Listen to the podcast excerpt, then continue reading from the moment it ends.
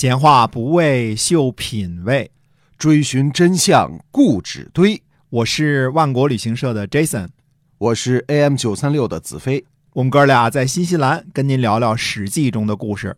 各位亲爱的听友，大家好，欢迎继续收听《史记》中的故事，是由新西兰万国旅行社的 Jason 为您讲的。我们继续呢讲这个韩非哈。嗯，韩非说呢，说拥有巨石千里不能算富有，拥有勇人百万不能算强大。石头呢不是不够大，勇人的数目呢也不是不多，但不能说是富强的原因是呢，在巨石上不能生产粟米。而勇人呢，不能用来抵抗敌人。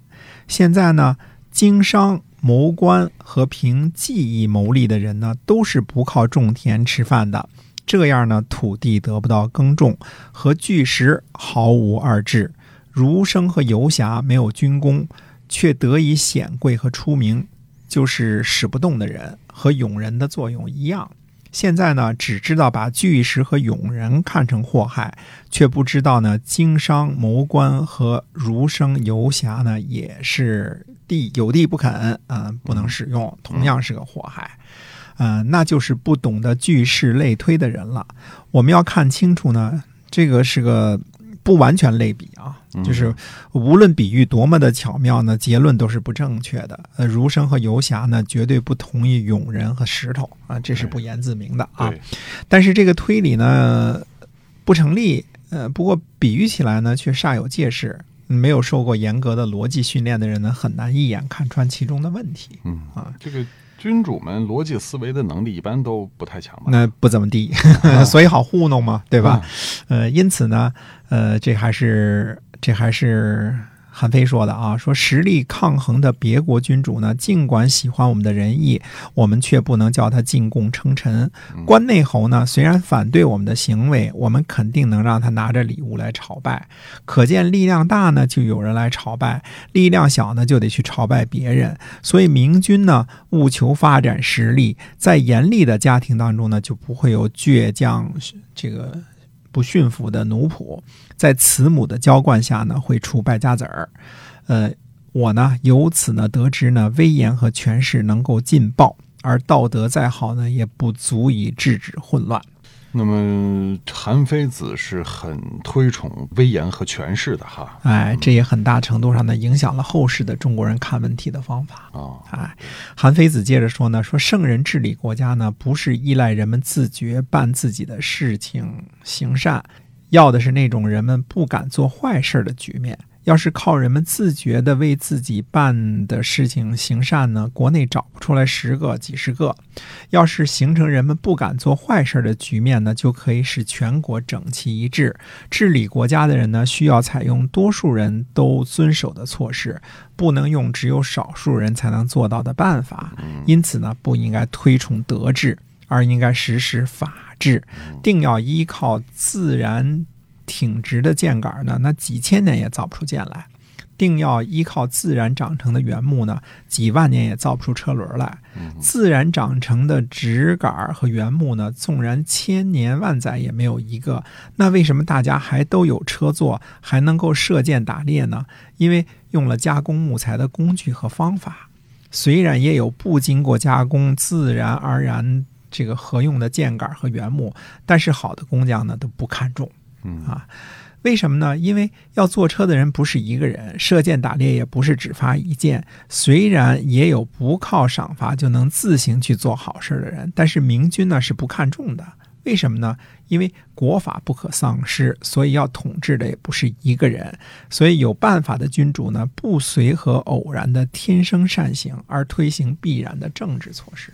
嗯，所以这个就是法家的最重要的理论依据哈。哎，对的，呃，某种程度上讲呢，韩非子这一理论呢，并没有错啊。一个国家呢，如果是法治清明，那普通人都会成为君子；如果只是提倡道德感化呢，那就容易制造伪善者和小人。对，因为没有底线了哈。哎，韩非子说呢，说如果对别人说我让你一定又聪明又长寿，那么大家肯定认为这是说话骗人的，因为。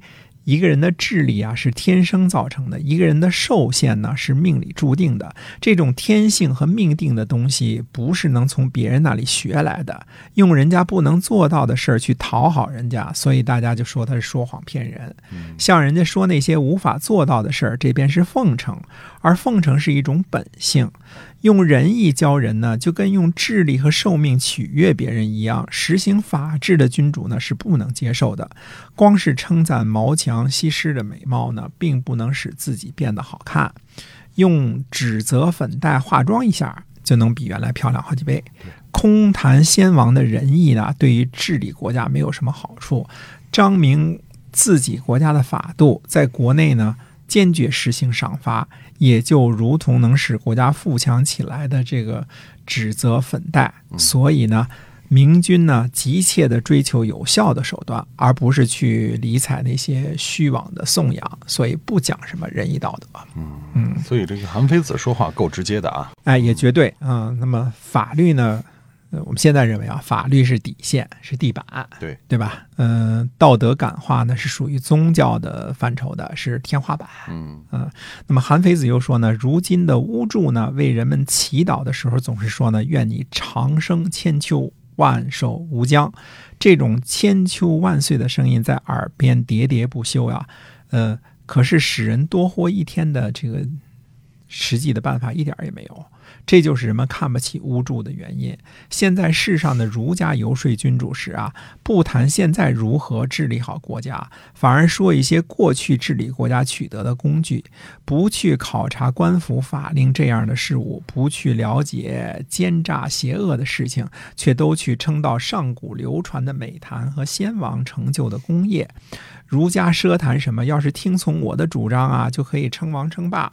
这就是游说者当中的巫祝，执行法治的君主呢是不能接受的。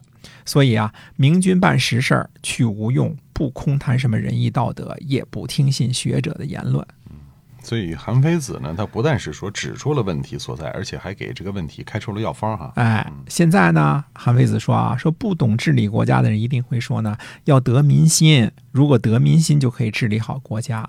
那样的话呢，以引和管仲就没什么用处了，只要听任民众就一了百了了。民众的认识呢，就像婴儿的心智一样，是不能信从的。婴儿呢，不剃头就会肚子疼，呃，不抛这个疮啊，就会逐渐加重。而要给婴儿剃头和抛疮呢，就必须由一个人抱着，由慈母给他处理。即使这样呢，还会哭喊不止，因为婴儿并不知道呢，给他吃点小苦呢，会带来大的好处。如今呢，君主加紧督促开荒种地，为的是增加民众的收入，却被认为太残。残酷，制定刑法，加重惩罚，为的是禁止奸邪，却被认为太严厉了；征收钱粮税赋，为的是把他们用于救济灾荒、供养军队，却被认为是太贪婪；使国内民众呢知道呢披甲上阵，而不准私自免除兵役，为的是征服敌人，却被认为太凶狠。上述四项措施呢，本是为了治国安民，可是民众呢却不欢迎。君主所以要求圣明通达的人呢，就是因为民众的认识呢是不能够信从和作为标准的。当初呢，大禹疏通江河，民众呢却用瓦石去填塞。呃，子产呢提倡开荒种桑，而郑国民众呢却要责骂。大禹使天下人获得利益，子产使郑国得以保全，但都受到人们的诽谤。可见民众的认识是显然是靠不住的啊。所以选拔人才时，希图得到贤人治世；治理国家时呢？只顺应民众的心理，都是造成混乱的根源，而不可能用来治理好国家的。嗯，所以这么看来，这韩非子所强调的还是商鞅那一套啊。哎，只不过韩非子呢更有文采，话说的更加漂亮。嗯，那么历史上公认呢，韩非子是集法家大成的人物，呃，系统的总结了法家的理论。嗯，不过呢。商鞅和韩非子下场都不怎么美妙，呃，因此上呢，没有多少人学他们这一套。不过啊，后世的统治者们都是秉承什么呢？内用黄老，外尊儒术的原则。这个所谓的内用黄老，就是指的用韩非子这一套嗯啊。那么，呃，对外边呢，我们说这个孔孟之道，嗯对吧嗯？暗地里呢，就用韩非子这一套。嗯、哎，你别别说这个韩非子的思辨方式，倒是深得这个《道德经》的真传啊。无怪乎这个司马迁在写传记的时候呢，把韩非子和老子列在一起了。但是老子的言论呢，虽然也是为了帮助诸侯治理好国家啊，这个这个肯定是没错的啊，这个老子也是干这个事儿的。但是主要讲的是哲学，具有普遍的意义。但是韩非子这个东西呢，呃，确实绝绝对对呢，只是服务于君主的。啊呃，从这个意义上讲呢，韩非子又不能算成老子一派的。那么可幸的是呢，韩非子的著作呢保存下来的很多嗯啊，网上呢都有翻译，大家可以自己去翻一翻啊。我们只是大略讲一下这个韩非子的这些理念。呃，尽管是花里胡哨，但我们看清楚了，呃，韩非子呢也不喜欢经商的，也不喜欢游说的，嗯也不喜欢上学的，也不喜欢下课，呃，要他们干嘛去啊？种地、打仗，啊，对，对吧？这些个想法呢，跟商鞅是是完全完全一致的，啊。呃，由于韩非子的这些主张呢，法家的这些主张呢，在实际情况下影响了中国两千多年。嗯，这是各个朝廷啊，几乎越有为的朝廷越这么做的。呃，所以这个稍微的介绍一下韩非子这个人啊。那么我们下回呢，还是回到历史故事当中，讲真正的那些个事情到底是怎么发生的。哎，是的。好的，那我们今天啊，这个史记中的故事先跟大家就分享到这儿了。新西兰万国旅行社的 Jason，好，我们在下期节目再会。再会。